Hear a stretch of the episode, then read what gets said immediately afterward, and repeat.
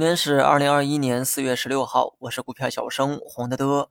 又到了每周不想干活的日子哈。周五的行情呢，一般都比较无聊，但是今天呢，却意外的精彩。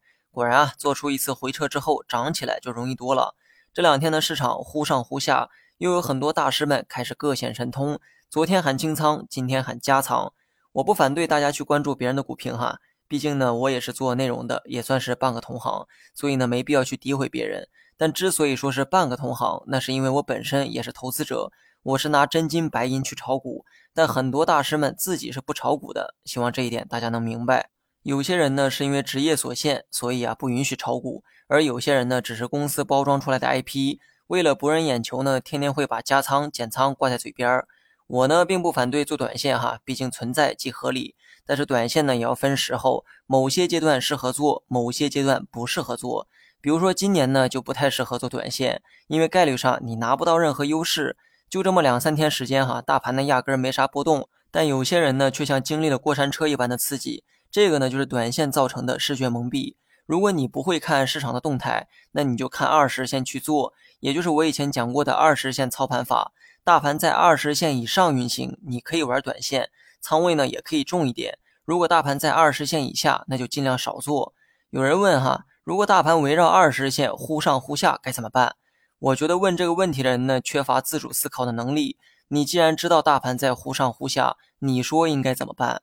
大盘如果长时间围绕二十日线震荡，那说明趋势就是横盘。不信你去看一看现在的二十日线，你看看它是不是横着的？风险教育呢，就先讲到这儿哈。最后呢，说一下大盘，今天的有量也突破了五日线。如果接下来能继续反弹的话，走势呢可以说跟之前完全一样。只不过呢，方向反了过来，之后还会不会反弹，我不确定。但最起码到目前为止，两段走势非常相似。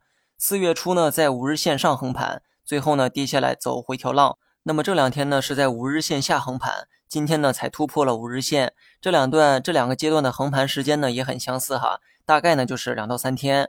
如果接下来大盘能继续反弹上去，可以说两段走势节奏真是一毛一样。中长线的走势呢，我就不做预期了，因为周期太长，趋势的改变需要等较长的时间，所以呢，我的这个仓位啊才一直没变。因为这两个月大盘呢只是在震荡，没有明显的一个方向。至于短线的预期呢，我个人啊偏向乐观一点，至少啊未来三到四天是这样。过了五日线，有人呢开始预期反弹，这我并不反对，只是这个结果啊没人能保证。我这么说呢，只是在免责，并不是反对这种做法。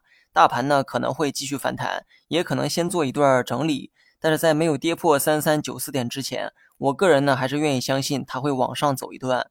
如果中途有意外，那就再做打算。但意外没来之前，先这么预期。好了，以上全部内容，下期同一时间再见。